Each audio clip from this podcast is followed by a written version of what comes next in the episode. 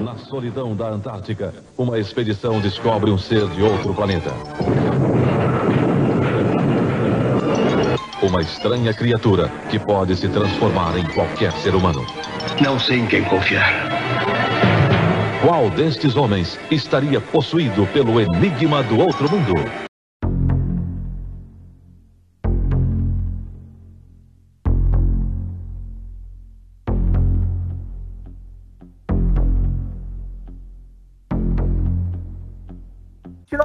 Camaradas e camarades, bem-vindos ao episódio 2 do sábado. Porque sim, eu vou obrigar o Arthur a postar essa porra no mesmo dia Eu não quero! do Guitar Carabine Heavy Metal. Quem vos fala é o mecânico, o Arthur tá aí. Yo. E a gente vai falar hoje de Cine Clássico. Episódio especial, vai ser um episódio duplo, porque sim, ele vai editar, eu não sei o que vou editar, então foda-se, vai ser duplo. Ah, tá. E vamos falar sobre o nosso diretor favorito, aparentemente, né? Ele já apareceu aqui pra caralho. Sim, o Enigma de Outro Mundo, do John Carpenter. Do John Carpenter, ele já falou de dois filmes nos cineclássicos. O primeiro cineclássicos, Fuga de Nova York, onde eu comento também do Fuga de Los Angeles. E ainda tem na nossa lista aqui, tá? O The Thing era outro, né? A gente vai falar dele porque é um filme que completa 40 anos nesse ano, né? Ele foi lançado originalmente em 1982. Ahn, O que acontece? e nós ainda temos, né, ah, alguns outros filmes dele na lista dos cineclássicos. Os- dentre eles Aventureiro dos Bairro Proibido e Halloween. Mas isso é papo para outro podcast. É papo pros podcasts dele. Uma coisa que muita gente não sabe é que o The Thing, a coisa, traduzido pra cá pro BR, porque o Enigma de Outro Mundo, porque eu não sei quem foi o desgraçado que viu The Thing e o Enigma do Outro Mundo ser a tradução exata. não sei quem foi o desgraçado. Ele é um remake de um Sim, filme antigo. E é, quando é, pelo amor de Deus, é 51? É 51. bem Que é o. Monstro do Ártico. Sim, sim. Nunca vi esse filme. O Enigma do Outro Mundo ele tem uma sequência, se eu não me engano, é um remake. É uma. Não, não. É uma prequência, uma prequel. É que. A, histó a história do. Não, continue. Não, esse último aí, ele é uma prequel, né? Ele é uma frequência. Descobri ontem ontem essa palavra, frequência. Sequência e frequência. Do filme do desse filme do John Carpenter, né? Porque ele conta a história dos noruegueses que aparecem no, no início desse filme aqui. Que tenta matar o cachorro. Que acontece? Tem uma. A história do Enigma do Outro Mundo, o tal The Thing, começa com uma equipe de cientista americana Sim. na Antártica. Eles estão fazendo pesquisas sobre o gelo. Eu não sei se muita gente aqui sabe, mas na Antártica, a Antártica é até águas nacionais. Ninguém pode ocupar ou colonizar. Então tem várias bases de pesquisa ao longo da Antártica. E uma delas é justamente essa norte-americana. E um dia eles escutam barulho de tiro e quando eles saem para ver, vem um helicóptero com uma equipe Sim. de outro posto avançado Noruega sentando bala num cachorro. Sim. Um cachorro é, um cachorro. O cachorro tá vindo, eles começam a sentar bala no cachorro. E o cachorro vai pra base americana e se refugia lá. E os noruegueses chegam. E nisso acontece uma troca de tiro, porque os americanos não entendem os noruegueses, não entendem o que ele tá falando, matam o norueguês e o transporte. É. Nisso, eles colocam um cachorro no, no canil. E esse cachorro Não é apenas um cachorro. Não. Exato. Eles descobrem que o cachorro é um, um monstro. Ele simplesmente mata os outros cachorros e vira uma massa, gelada, uma massa gigantesca, com De- a cabeça dos cachorros e as De partes do cachorro. carne. Uma massa de carne. E eles, e eles já começam a entrar na coisa, mas acaba fugindo. E a premissa do filme gira em torno disso: encontrar a criatura e matar a criatura. Simples. Simples. É simples e rápido, só que tem um porém. A criatura, depois de um tempo, ela infecta um dos. Isso até no começo do filme, ela infecta um dos pesquisadores. Só que ninguém sabe quem é quem. Ninguém sabe quem é a coisa, quem não é, quem é humano, quem é alien. Porque essa coisa, esse ET, ele, ass- ele assume, assimila o DNA e toma as características daquela espécie que ele tá infectando. Então ele Uhum. literalmente vira uma cópia perfeita da pessoa que ele absorveu. Tendo as lembranças, o caralho todo. Até... E o filme gira em torno disso. Até cria até assim, um, um dos focos do filme é a, é a tensão que gira em torno disso. O suspense, porque você realmente vê que ninguém ali confia em ninguém. Exatamente. E, cara, esse filme, fora a ameaça ah, do extraterrestre, ainda tem a ameaça do próprio ah, lugar onde eles estão, né? Que, é, porra, é neve pra todo lado. Mas, é, Então. E, cara, o John Carpenter, né? Ele faz as trilhas sonoras dele, geralmente. Essa daqui eu não sei se é dele, a trilha sonora desse filme. Não sei se é ele quem faz, mas ela é maravilhosa. E uma coisa também que percebemos do John Carpenter é que ele gosta de gore, velho. Sim, O cara, Tudo gosta, aqui- cara gosta de gore, velho. E no Enigma do Outro Mundo, a, a criatura, a coisa, é bizarra, é nojenta, é secretando pus, secretando. É, é nojento, é, é nojentíssimo. cara, é muito Nisso- bem feito. Efeitos Nisso, práticos. a equipe se divide, a equipe se divide. A parte do filme, uma fica na base e outra vai pra base noruegueses, porque eles querem saber o que caralho tá acontecendo. Sim. E chegando lá, eles descobrem que os noruegueses acharam uma base, uma nave, base não, perdão, uma nave congelada no gelo, caída no gelo, e dentro dessa nave tinha um alienígena. E o que é que eles resolvem? Cara, é, é uma idiotice que eu acho em filme de terror. Véi, tem um bicho congelado há não sei quantos milhões de anos, alienígena. O que é que a gente faz? Congela. Foi isso que os noruegueses fizeram, descongelaram a coisa. E as mesma coisa que o, o- a equipe americana tá passando, os noruegueses passaram. Eles todo mundo morreu. Todo mundo. Todo mundo, menos a mina. Tem uma mina que a Final Girl que, que foge, né? Aí o que acontece? O cientista da equipe americana, ele descobre que se esse alienígena chegar em um continente, em questões de meses, toda a humanidade estaria infectada. E deixaria de existir. Porque a taxa de con- contaminação dele é absurdamente alta. Ele literalmente ele, ele não ele absorve uma célula e se multiplica. Então a taxa de infecção é muito elevada. Uhum. Tem É, uma hora. esse- O outro filme que a gente tá citando, ele é o A Coisa, de 2011. Tá? É. Esse- e esse outro filme, ele tem aí uma nota de 6.2 de 10 no IMDB, o que eu já acho muito alta, porque esse filme é ruim.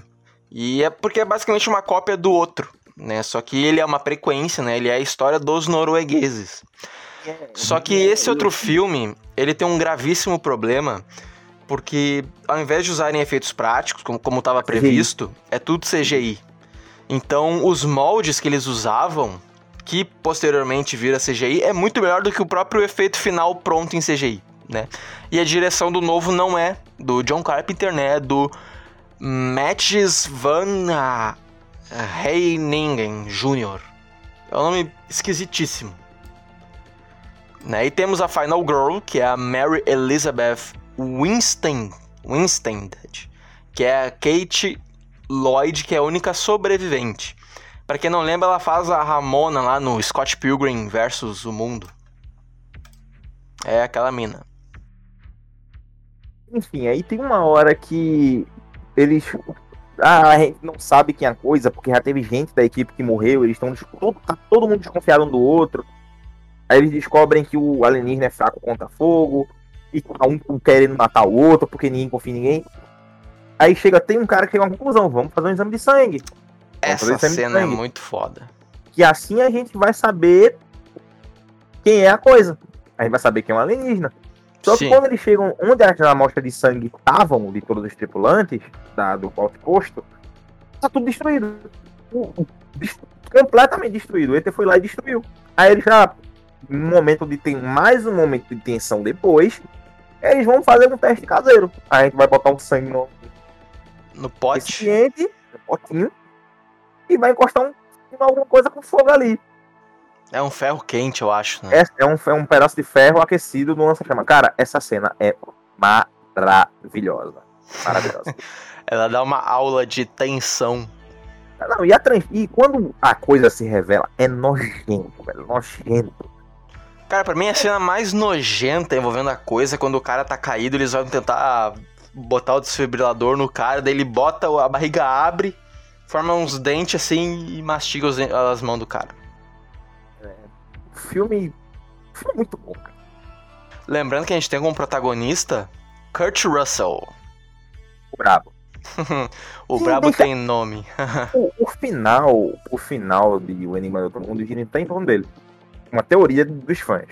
Sim. Só que, cara, vamos lá. Esse ET é meio burro, né? Porque, porra, bastava assimilar um cara e fugir pra nave dele. Ele não precisava ficar lá pra matar todo mundo. Não, mas aí, mas aí é que tá. Nessa, ele, tá, eu, coisa, ele tava fazendo. Tava fazendo uma nave pra sair dali. Eles, que, eles acham a nave, né? No final, eles descobrem e explodem a nave. e só resta só de toda, de toda a equipe, toda a equipe, só dois sobrevivem. Uhum.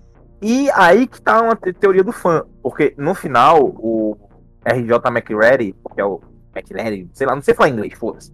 McReady. Ele, McReady, ele oferece água pro cara que sobreviveu para ele. Eu acho que é o é o, é o Naus que sobrevive é o Shields? Não sei, é um negão lá. É o Shields. Acho que é o Shields. É o Shields. Ele é oferece Shields. água pro Shields. E quando, enquanto o Shields tá rindo, não tá bebendo água, o McReady tá rindo. Rindo muito, ele tá rindo muito. E o filme acaba aí. Cara, completamente a, aberto. A, a, galera levanta a questão que o McReady podia estar infectado o tempo todo. Ele podia ser uma coisa. E a gente não sabia, porque as atitudes que ele tem durante todo o filme. Spoiler, bota uma like de spoiler lá quando a gente começar a falar essa porra, por favor, Arthur. Aí. A atitude dele era muito controversa. Não, mas na cena do teste do sangue, tem o próprio sangue dele, ele passa. Mas a questão dessa discussão no final é que os dois começam a conversar. Eu não sei se eu sou eu, não sei se eu sou você, eu não sei o que, que eu sou. Aí o filme acaba. E aliás, esse filme foi, foi muito criticado porque. Uh, por ter esse final nihilista, né? Por acabar meio que do nada. Uh... A gente não sabe o que levou a. Se a coisa tá realmente morta, se algum dos dois tá infectado. E essa é a graça. Essa é justamente a graça. Cara, o filme é muito bom. Essa é a graça, essa é a graça, mas na época as pessoas não entenderam como essa, essa sendo a graça, porque o filme foi muito mal de bilheteria, até onde eu sei. E ele virou um clássico cult, né? Ele foi mal por ter esse final orçamento, super aberto. O orçamento, o orçamento que The Thing teve, o Enigma do Thing teve, foi de 10 milhões no começo. E ele acabou sendo. Ele teve 15 milhões no final é, de toda a produção. A estimativa dele, né? E de bilheteria, ele teve 19,6 milhões. É, Ou faturamento seja, bruto nos Estados Unidos e no Canadá esse valor. Né? Ele, se, ele se pagou. Ele teve ele gastou 15 de 19 e lucrou 19. Ele se pagou. Só que ele não teve tanto engajamento, vamos colocar assim. Ele não teve tanta. Ele conseguiu se pagar, mas ele não teve tanto lucro. Não recebeu tanto lucro. É, porque é, o faturamento bruto ali tem, a gente não sabe quanto que eles tiveram ainda de, de taxa e coisa, então não sei. Esse filme foi um fracasso, né? Infelizmente. Porque ele tinha que ter feito muito mais. tinha que ter feito bem mais. Mas é por causa disso, né? O pessoal não gostou muito do fim do filme. E ainda bem também que a, a frequência lá realmente foi uma frequência e não uma sequência, né? Porque senão eles iam ter que explicar ao final do filme o que ia estragar demais. Esse filme de 2011 é uma merda. É ruim, é ruim. Lembrando que no Brasil ele estreou no dia 3 de fevereiro de no... 1983, não em 82. Mas, enfim, né? Cara, então, esse filme A gente tem mais uma vez Kurt Russell como protagonista aí do, no filme do John Carpenter. Não seria a última Ah, vez que eles que eles trabalhariam juntos, né? Aliás, até fico impressionado de não ser o, o Kurt Russell como Michael Myers, né? O brabo. Porque, porque seria, cara, seria interessante também se o Kurt Russell tivesse sido o Michael Myers, mas enfim, não foi. No IMDb, esse filme tem uma nota aí de 8.2 de 10. E, cara, eu dou uma nota 4, eu dou 4,5 balas de carabina. De Vai 5. serrar um projétil no meio, né, filha da puta? Claro, sempre. Não é que ele é cerrado, é que é só a parte da bala sem a cápsula e sem o. Entendeu? E sem a, a pólvora ali dentro. É, vai pegar, vai pegar só o projeto assim, morra! Ué, pode envenenar alguém com isso, então pega o. Ah, foda-se. Cara, Eu- eu- Esse filme é muito bom. eu dou cinco balas de carabina. Porque esse filme, pra mim, esse filme é maravilhoso. Eu gosto de filme antigo. E ele tem uma Eu gosto. atmosfera muito boa, a trilha sonora é muito boa. É muito bem construído. Eles querem passar, tipo, suspense, a desconfiança, eles conseguem fazer isso. Não à toa esse um- filme virou um puta clássico. O John Cult. Carpenter é um, um fodendo, um, né? Fodendo diretor. Cara, muito bom que faz. Muito bom, muito bom mesmo. E, cara, esse filme ele serviu como inspiração pra muita coisa. Até já, cara, já inspirou episódio de Simpsons. Já inspirou episódio de Arquivo X, que acho que é da prim... na primeira ou na segunda temporada tem um episódio que é rigorosamente igual ao filme, né? O Mulder e a e a Scully vão pra uma base no Ártico onde tem uma doença que deixa o pessoal doidão. Assistam Arquivo X, é muito bom. Cara, a primeira e a segunda temporada de Arquivo X é maravilhoso. Ó, é, a gente podia fazer obrigar o. Obrigar o Luiz a assistir, podia. né? É. Se bem que a gente vai pegar uma peça nele aqui, né? A gente vai fazer, a gente vai fazer ele assistir esse filme aqui, pra depois que ele ter assistido a gente falar, não, a gente já, a gente já falou, a gente já gravou e tu nem te ligou. Porque o Luiz, ele não. Ele não, ele não vê o que a gente posta aqui de, de podcast, né? Então, dá pra pregar essa peça nele. Mas eu acho que é isso, né? Um puta clássico do John Carpenter. A gente tá 40 anos e o filme ainda continua sendo bom. Exatamente. Os efeitos especiais são maravilhosos. Envelheceram muito, muito bem. O ritmo do filme como um todo envelhece muito bem. E tá na, na lista aí de melhores filmes de terror de todos os tempos. Azar. Eu realmente acho isso. Se você, mais uma vez, gostou do podcast, deixa o like, né? Nos siga aí. Não, não seja pirangueiro, compartilha só com um amiguinho, pô. Chega lá, naquele teu primo chato, naquela tia que tu não gosta, compartilha. Compartilha, eu tenho certeza que eles vão gostar. Certo? Não, não. Ou se não gostar também, eles que se fodam. Então, infelizmente o Spotify, né, o Anchor, que é o, que é o site que a gente usa para distribuir o podcast, não tem mais a opção para eu botar a pergunta na descrição, né? Porque antigamente tinha. A gente colocava uma pergunta na descrição, qual o próximo filme você quer ver aqui no Cineclássicos? A gente já teve resposta, a gente já gravou ah, sobre filmes que o pessoal postou lá, mas infelizmente por acidente, inclusive, mas não tem mais essa opção disponível, tá? Então, se você quer que a gente fale de algum filme específico, Manda pra e-mail. tem o link do e-mail certinho aí na descrição, certo? E se der pra botar a pergunta, porque tem uns episódios que dá pra pôr a pergunta, mas tem outros que não, e eu não tenho como saber qual que vai dar e qual que não vai dar. Então, dá uma olhada na descrição aí. E quer que a gente fale de algum filme aí? Manda pra gente, né? Manda pra gente que a gente vai avaliar. Então é isso e até a próxima. Noite a todos e o Glory Hammer acabou no terceiro disco. Exatamente.